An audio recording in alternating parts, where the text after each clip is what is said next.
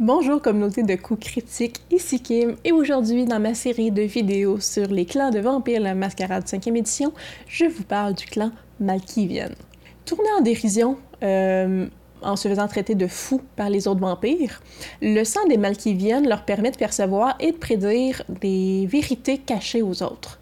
Donc, euh, comme les sages fous de la poésie, leur perspective fracturée vient de, du fait de voir beaucoup trop de mondes différents à la fois, euh, une compréhension trop profonde euh, et de ressentir des émotions tout simplement trop fortes euh, à supporter pour eux.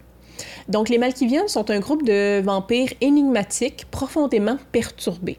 Les membres du clan ont assumé le rôle de voyants, d'oracles parmi les, les vampires. des personnages sont vus comme des personnages étranges liées par euh, d'étranges compulsions aussi, euh, et la capacité de percevoir ce que les autres ne peuvent pas percevoir. Ce sont également des farceurs notoires dont les blagues vont du ridicule jusqu'au sadique. contre toute attente, cependant, les enfants de Maclave font partie des lignées vampiriques les plus anciennes encore en vie.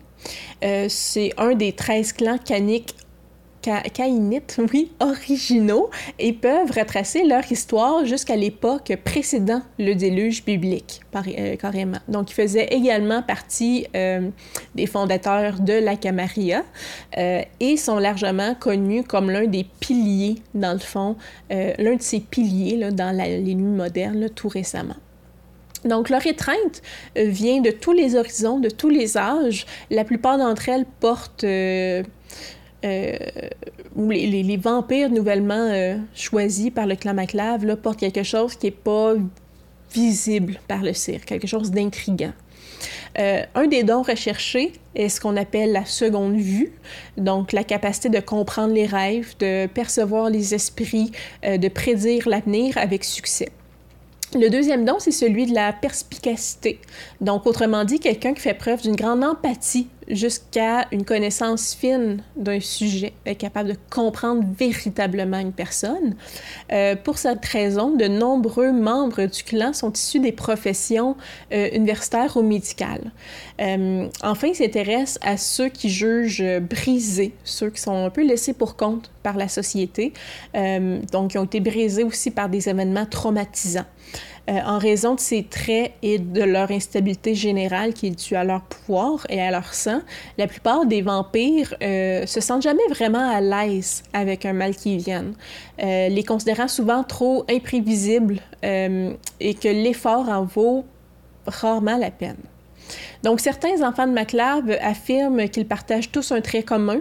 On pense que euh, tous les enfants de MacLave sont connectés via un lien psychique, une sorte de longueur d'onde appelée la toile d'araignée, euh, qui est plus précisément là, intitulée réseau. Donc, certaines théories vont dire que c'est le sang qui coule entre leurs veines, le sang de MacLave, qui fait qu'ils ont une connexion euh, psychique là, entre, entre tous, entre tout le monde. Voilà. Donc, les disciplines auxquelles ont naturellement accès le clan euh, les, Macliviennes, le clan Maclave, euh, et l'utilisation qu'ils en font sont premièrement l'ospex, qui enrichit leur sens euh, afin de jouer sur les faiblesses de leurs victimes, la domination, qui leur donne le pouvoir de démentation utilisé par les Macliviens pour rendre les autres fous, et finalement l'occultation est une discipline dont ils ne font pas nécessairement la publicité, mais ça leur donne la possibilité de traverser l'invisible lorsqu'ils veulent des informations ou lorsqu'ils ont besoin de sang carrément, euh, ou des fois c'est aussi pour fuir les dangers, vont utiliser cette discipline-là pour se fondre dans les ombres. Le fléau du clan est la perspective fracturée. Donc, lorsqu'il souffre euh, un échec bestial ou d'une compulsion, le trouble mental passe au premier plan. Donc, le vampire souffre une pénalité égale à leur gravité fléau sur une catégorie de D, soit physiques, sociaux ou mentaux. Euh, donc, euh, pour toute la scène, il va y avoir une pénalité de la gravité de fléau sur tous les jets qui impliquent des dés de ces catégories-là. Donc, euh, la pénalité et la nature de la friction sont décidées entre le joueur et le compteur lors de la création de personnages. Donc, c'est vraiment à ce moment-là que vous allez déterminer c'est quoi le trouble dans le fond mental de votre personnage et quelle facette serait dire, à ce moment-là par le fléau et éventuellement une compulsion. Une variante du fléau, c'est les manifestations contre nature. Donc, utiliser des pouvoirs de discipline à proximité des mortels euh, leur fait peur et toute interaction sociale autre que l'intimidation subit une pénalité égale à la gravité du fléau. Donc, ça brise pas la mascarade pour autant, mais euh, l'aversion euh, persiste pendant toute la durée d'une scène. Donc, quand un Malkivian utilise un pouvoir quelconque proche d'un mortel, la manière dont il fait euh, effraie les mortels. Donc, ça fait juste quelqu'un qui semble euh, soit agressif ou dérangé ou euh, effrayant, qu'importe. Ça semble pas nécessairement contre nature pour autant, mais ils vont avoir une aversion envers ce... Tous les mortels avoir une aversion envers le personnage. et donc, ça devient très difficile d'avoir des interactions pour parler avec eux. Donc, d'autres vampires euh, soumis à cela vont reconnaître le Malkivian comme un vampire, mais vont pas subir de pénalité pour autant. Donc, euh, si votre personnage essaie qu'on ne sache pas que c'est un vampire dans un lieu commun, ben, les vampires qui sont là vont savoir que c'est un Malkivian. La compulsion du clan est liée à l'illusion. Donc, il s'agit euh, du fruit de leur imagination ou d'une perception extrasensorielle de véritable. Euh, pour une scène, le mal qui vient subit une pénalité de 2 dés au jet qui implique la dextérité, la manipulation, le sang-froid et l'intelligence. Euh, ainsi que tous les dés, en fait, tous les jets pour rester à une frénésie de peur. Donc, soit votre vampire imagine des choses ou il a accès à des informations qui sont invisibles aux autres vampires, ce qui le euh, distrait, la peur, peu importe, mais qui rend très difficile pour lui d'accomplir des choses. Les archétypes d'individus qu'on retrouve typiquement dans le clan, mais on retrouve premièrement le médium. Euh, donc, dans leur vie, ils, étaient, euh, travaillaient avec l'occulte, ils perçaient perçaient le voile de mystère que l'œil mortel ne pouvait pas faire, soit de manière très, le plus véridique possible, ou comme une arnaque, un charlatan pourrait le faire. Donc, une fois mort, ils continuent de travailler dans le domaine, mais désormais aidés par leur pouvoir vampirique. On retrouve aussi les complotistes. C'est des gens, les personnes qui croyaient que Bigfoot était vrai, euh, ils étaient déterminés à le prouver. Euh, cette détermination-là n'a pas changé une fois qu'ils sont devenus vampires. Euh, donc, ils sont vraiment, ils cherchent à découvrir l'inconnu, surtout.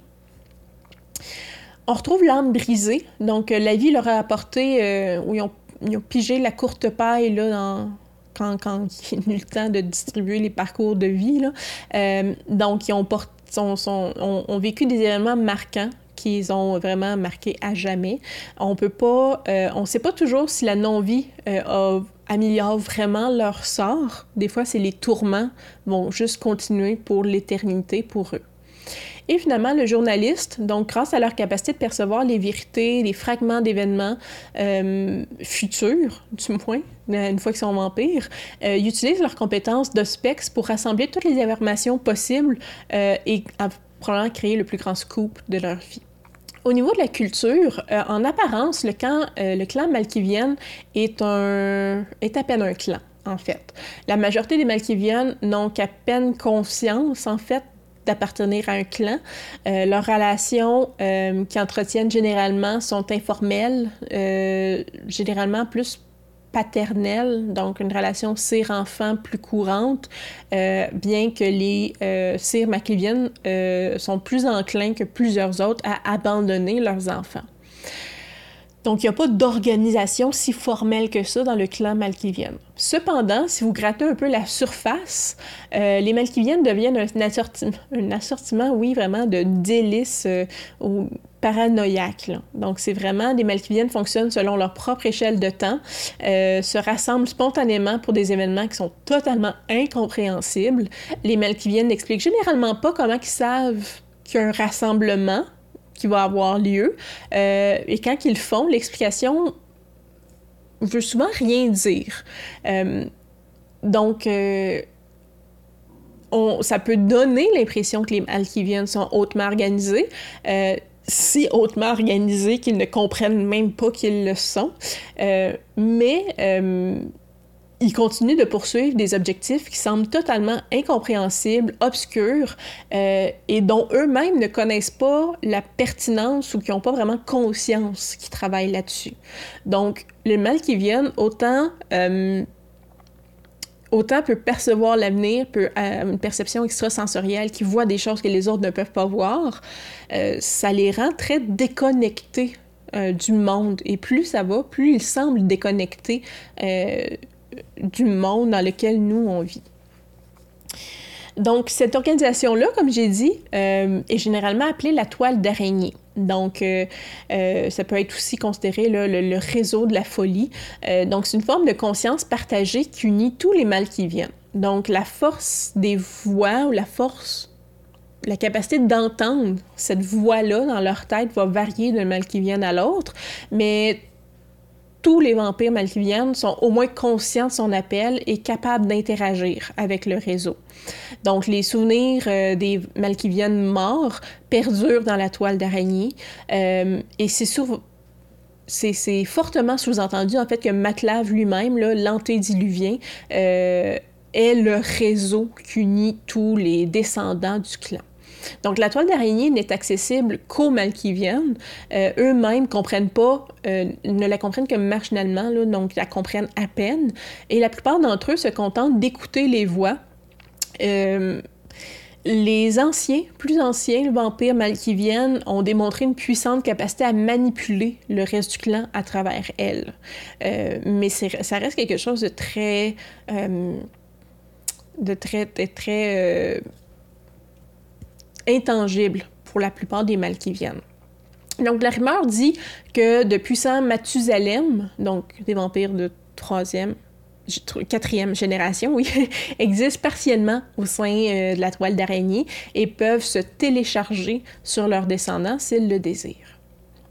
Donc, l'origine possible du nom Malkivian viendrait de Mala Cavilla, oui, en latin qui signifie mauvaise moquerie. Donc, les Malkiviennes remplissent traditionnellement, traditionnellement, oui, deux rôles dans la société vampirique. Donc, celui des voyants et celui des farceurs. Donc, en tant que voyants, les Malkiviennes sont appuyés par Ospex pour fournir des informations aux autres. Euh, mais les Malkiviennes étant des Malkiviennes, ces informations-là sont généralement jaunies, incomplètes, filtrées à travers les lentilles euh, fêlées euh, du vampire ou parfois un mensonge total. Donc, le rôle du Joker est un peu plus complexe pour les Malkiviennes.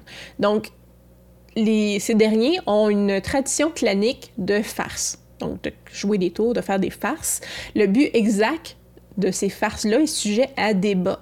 Euh, ça, ça, semble souvent destiné à réajuster la perception de, la cible de la farce, euh, mais ces, tours-là sont souvent sadiques aussi. Donc, dans la Camarilla, les Malkiviennes sont tolérés. Donc, ils font partie de la Camarilla, euh, mais c'est rarement des princes mais on va quand même les trouver à titre de primogènes importants ou des figures d'autorité quand même dans le clan. Donc, compte tenu de leur folie évidente, les princes euh, accordent traditionnellement euh, aux fous une certaine latitude au niveau de leurs actions. Mais en retour, les Malkiviennes sont généralement censés faire preuve de suffisamment de maîtrise de soi pour pas briser la mascarade. Donc, il ne s'agit pas d'un arrangement bienveillant, mais un arrangement qui est largement motivé euh, par la peur des deux côtés. Donc, fondamentalement, les Malkiviennes sont, sont inconnaissables, sont impossibles à cerner véritablement. Puis l'attitude générale parmi les princes, c'est qu'il vaut mieux les garder tranquilles et heureux que euh, de les déchaîner parce qu'on ne sait pas les limites qu'ils peuvent atteindre ça considérait que les Malkiviennes mécontents ont tendance à introduire des incidents bizarres, inexplicables à l'équation et faire dérailler les plans euh, qui peuvent être façonnés parfois depuis des centaines d'années euh, chez les vampires. À l'inverse, les Malkiviennes ont besoin de la protection de la Camarilla. Euh, c'est quand même un clan où, les individus peuvent facilement être ostracisés, donc avoir cette protection-là pour eux est vraiment un atout important. Donc, de nombreux Malkiviens sont doués euh, d'un aperçu du monde qui les entoure. Grâce à leur folie commune, oui, euh, beaucoup sont capables d'entrevoir des petits fragments du futur ou euh, du passé aussi. Donc, ces, véritables oracles-là vont vraiment au-delà du talent commun. c'est un couteau à double tranchant. Certains vont dire qu'ils sont bénis, d'autres vont dire qu'ils sont maudits par ces visions fortes qui les surprennent sans avertissement. Euh, personne sait avec certitude d'où vient cette connexion-là. Certains acceptent leur pouvoir, tentent de les canaliser. Certains essaient d'éviter les visions euh, et faire comme si ça n'arrivait pas et passer à autre chose. Euh, D'autres Malkiviennes sont plus insensibles, utilisent l'image du prophète euh, à leur propre avantage alors qu'ils n'ont pas vraiment de connexion, un peu comme les devins mortels. Donc, ils vont utiliser de vagues prophéties pour se garantir des lieux sûrs, euh, mais ne sont pas assaillis de, visions comme d'autres peuvent l'être. Donc, ceux qui ont la vraie vue euh, en souffrent quand même souvent. Euh, ils reçoivent des visions qu'ils ne comprennent pas parce que c'est pas des visions complètes. Euh, et souvent, quand que l'événement qu'ils ont perçu finit par se dérouler devant eux, ils se sentent impuissants parce que le fameux sentiment déjà vu, là, ils, comprennent en voyant l'événement leur vision, alors qu'ils se disent que c'est négatif, qu'ils auraient pu intervenir, qu'ils auraient pu faire plus mais il n'y avait juste pas l'histoire complète pour pouvoir intervenir et agir. Donc, malgré leur, leur folie, euh, la plupart des Malkiviennes ne sont pas antisociaux pour autant. Donc, à un certain moment de leur vie, ils peuvent éprouver des envies de compagnie, de vouloir s'allier. Euh, souvent, une telle compagnie peut euh, ancrer dans le fond, on pourrait dire la folie des lunatiques, les empêcher de partir dans leurs différentes visions et de, devenir de plus en plus déconnectés du monde. Et donc, ça donne souvent une concentration qui manque souvent aux Malkiviennes. Au niveau de l'étreinte, les l'étreinte des Malkiviennes sont diverses en termes d'âge, de sexe, d'origine ethnique, de nationalité. En fait, la seule chose qui compte pour un Mal c'est le trait intérieur que le futur euh, voit chez l'enfant, chez le futur enfant. Donc, certains recherchent des personnes capables de voir l'invisible, euh, de percer le voile, euh, de voir des chats disparus, de deviner l'avenir. Donc, on va chercher vraiment justement dans les gens qui sont un peu dans la divination et l'occulte.